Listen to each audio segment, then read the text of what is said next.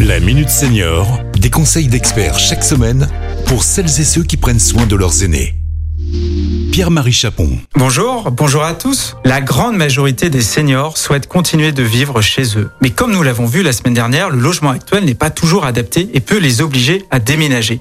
Mais encore faut-il que les acteurs de l'immobilier le réalisent. J'ai donc décidé d'inviter des jeunes fraîchement diplômés de l'ESPI, École supérieure des professionnels de l'immobilier de Lyon, qui représentent l'avenir de la profession pour échanger sur leur vision de l'habitat de demain pour nos aînés. Bonjour Emma, bonjour Damas. Bonjour. Bonjour. Alors, quand on a une vingtaine d'années, comment imagine-t-on les besoins des seniors? Bah, on peut toujours se remémorer des souvenirs qu'on a pu partager avec euh, nos aînés, se rappeler euh, les, les quelques réflexions qu'ils ont pu avoir euh, dans leur logement, ce qui pouvait euh, les, leur procurer quelques contraintes. Plus euh, qu'une question d'âge, c'est une question de génération et que notre génération s'intéresse de plus en plus à ces questions d'inclusion et de d'adaptabilité de, de nos logements, que ce soit euh, pour les seniors, mais aussi pour euh, pour d'autres minorités comme comme les personnes qui peuvent être euh, atteintes d'un handicap tel qu'il soit. Donc, vous voilà diplômé.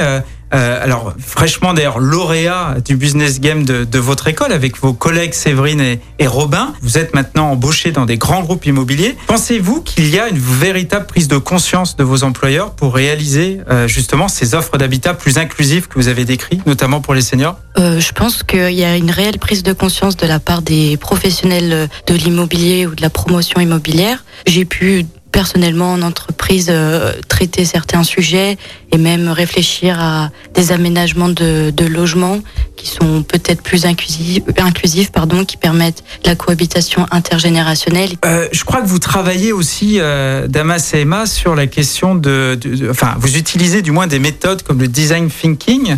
Euh, Qu'est-ce que c'est? C'est une méthode d'innovation qui permet de, de créer de nouvelles solutions pour répondre à, à des besoins. C'est surtout faire preuve d'empathie, je pense, et une nouvelle méthode de travail avec toujours plus de, de concertation. C'est-à-dire qu'on fait intervenir en fait les, les futurs usagers euh, à la réflexion, en fait, au stade de la réflexion, on, con- on co-construit en quelque sorte leur logement avec, avec eux. C'est ça. La personne concernée sera toujours la personne qui sera le plus au fait sur, sur ses besoins et les rendre euh, possibles. Je me tourne maintenant vers euh, Guillaume euh, Chevalier. Euh, donc vous êtes directeur de l'Espilion. Comment une école comme la vôtre s'empare-t-elle de ce sujet de la transition démographique et contribue-t-elle à faire changer les mentalités? Bonjour, alors effectivement, c'est un sujet euh, primordial pour nos étudiants et, dans le parcours de nos étudiants, effectivement, puisque quand on prend les, chiffres de l'INSEE, en 2060, on sera à peu près plus de 76 millions de Français, 16% de la population sera âgée de plus de, de, de 75 ans et finalement en 2060, c'est vous qui serez dans des situations euh,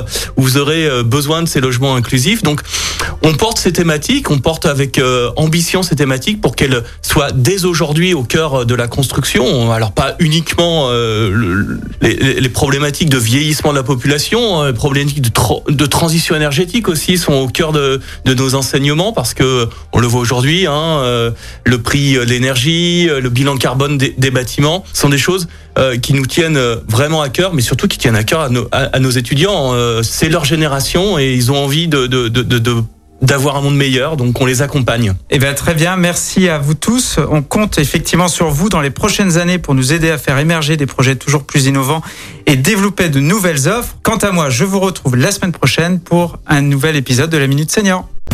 Cet épisode a été rendu possible grâce à la CARSA Tronalp, Caisse d'assurance retraite et de la santé au travail, expert du bien vieillir.